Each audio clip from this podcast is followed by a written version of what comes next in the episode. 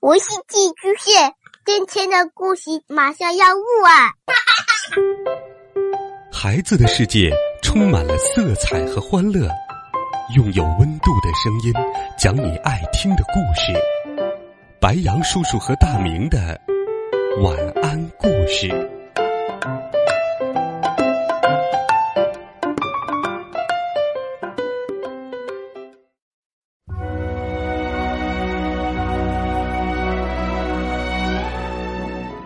小朋友们、同学们，大家晚上好！又到了白羊叔叔给你讲故事的时间啦。今天是周五，白羊叔叔会继续带你走进历史，倾听那些发生在历史长河的故事。今天，我们继续来讲写给儿童的中国历史第五部《匈奴王的崛起》。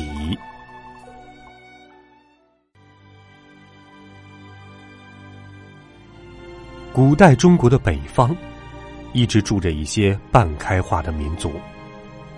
他们也有很悠久的历史，据说还是皇帝的后代呢。其中一支称作匈奴族，你是知道的。就算是威名赫赫的秦始皇，为了防备这些北方的邻居，也还筑起了万里长城呢。在长城以南的汉人眼里，匈奴人。简直是一群可怕的野蛮人，他们老是不停的搬家，到处赶着牲畜。这里的草地吃完了，就搬到另一块新鲜的草地去吃去住。为了方便搬家，匈奴人的房子可不是土造、砖造或木造的，他们是用兽皮卷起来的活动房子——帐篷。由于居无定所，由此人们称他们是。游牧民族，他们没有文字，所以根本不必读书识字。匈奴孩子都能骑在羊背上，用小弓箭射鸟和老鼠；稍微大一点的孩子就可以射兔子和狐狸，那些就是他们的粮食。因为匈奴人住的地方根本种不出麦子或稻子，他们也不会养蚕缫丝，没有丝绸可穿。所穿的是兽皮做成的衣服。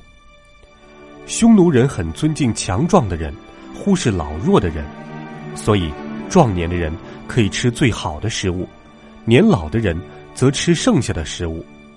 在我们看来，匈奴人实在有点不讲礼貌，同时也不够敬老尊贤。可是他们却相信，在荒野的北方，只有年轻力壮的人才能保护全族的人。否则，很可能全族都会覆灭呢。秦始皇的时代，匈奴的单于叫做头曼，他被秦军打败，到更远的北方去了。可是，秦朝覆亡后，楚汉相争打得不可开交时，匈奴人又渐渐移向南边来。头曼单于有个太子叫默毒，可是后来又生了一个儿子。头曼想立小儿子当继承人，就把默毒送到西边的月氏国，压在那里当人质，然后又去突击月氏国，想让月氏国王把默毒给杀了。谁知道，默毒却偷了一匹马逃回国去。头曼善于看见大儿子默毒很勇敢机智，就提拔他率领一万名骑兵。可是，默毒却记恨在心。他默默筹划了一项阴谋，他造了一种射出去会发出尖锐声响的箭，并且命令士兵说：“当我用响箭发射时，谁不跟我一起射那个目标的，一律砍头。”有一天，他用响箭射向自己的爱马，有人不敢跟着射，默毒就砍了他们的头。后来，他又射向自己的爱妾。有人又不敢射，也被砍了头。后来，他射向父亲的名马，没有人敢不一起射去。莫顿知道，他的部下现在可以用了。默毒于是和父亲一起出去打猎，他突然对着头曼单于射了一箭，他的士兵当然也跟着做了。头曼单于因此被杀害，默读就成为匈奴族的单于了。这时候，匈奴有个邻居东胡族很蛮横，经常欺辱匈奴人。东胡国王一听说默读当了单于，便故意派人向他要头曼生前骑的千里马。默读就和群臣商量怎么办，大家都说绝不可以答应，而默读却认为送给邻国一匹马有什么好舍不得，于是把千里马送给了东胡。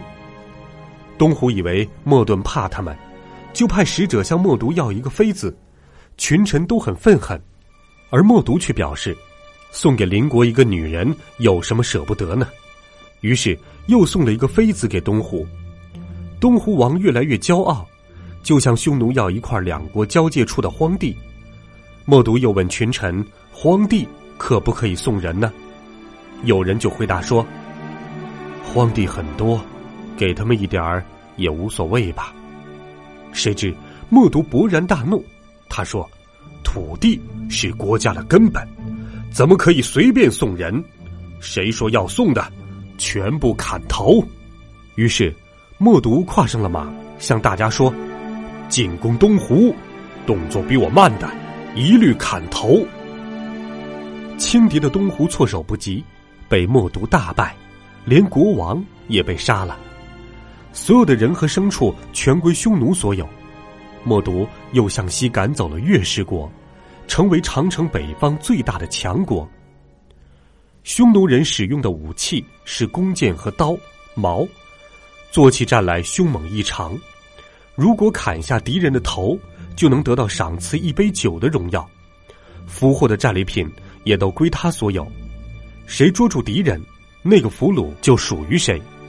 他们看见敌人就蜂拥而上，一旦失利，马上逃跑。他们并不觉得逃跑是可耻的，因为大家都是一流的快马骑士，转瞬间还可以重新聚集进攻。作战的时候。他们把伙伴的尸体扛回来，能得到死者的所有家财。当匈奴人要办一件重要的事情时，就要看月亮的样子。如果月圆，就采取攻势；如果月缺，就采取守势。秋天马匹肥壮的季节，他们就举行大会，在一起调查清点人民和家畜的数量。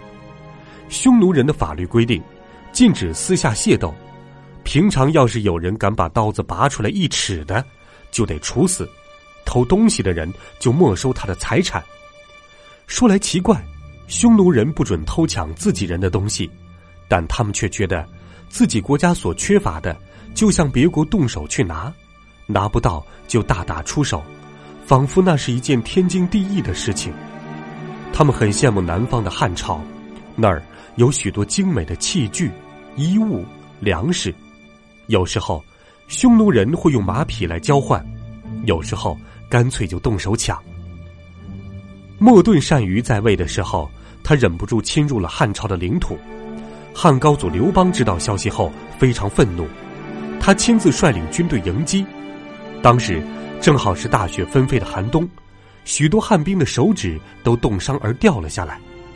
聪明的默读先假装打败仗，引诱汉军深入。并把精锐的将士藏起来，只让汉军看到老弱残兵。大意的刘邦果然中计，被默读的四十万骑兵围困在白登山上，一连七天都一筹莫展，眼看就要全军覆没了。幸亏他的大臣陈平想出一个计策，派出密使，私下带着极贵重的礼物送给默读善于的宠妃，由他向默读建议说。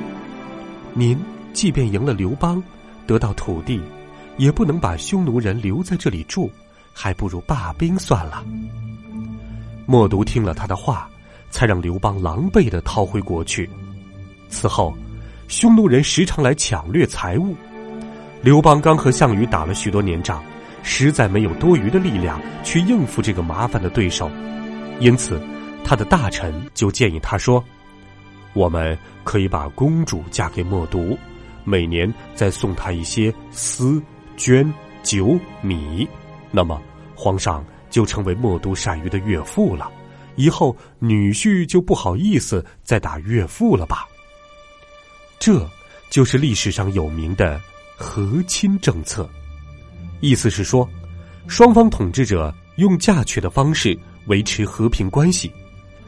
在以后的历史中，你还会看到类似的例子呢。汉朝送了公主和财物，只能让匈奴稍稍收敛一点。他们对汉朝仍然相当傲慢无礼。刘邦死了以后，有一回，默读写了一封信给刘邦的妻子吕后，信上说：“你的男人死了，你干脆嫁给我，从此两国就成一家人吧。”吕后和满朝文武大臣虽然很愤怒，可是却不敢出兵惩罚匈奴。因为他们知道，外交上的屈辱是由于自己的实力不够。好了，同学们，今天的中国历史的故事，白杨叔叔就给你讲到这儿。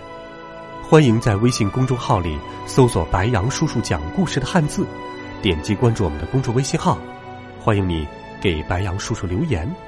我们明天见，晚安。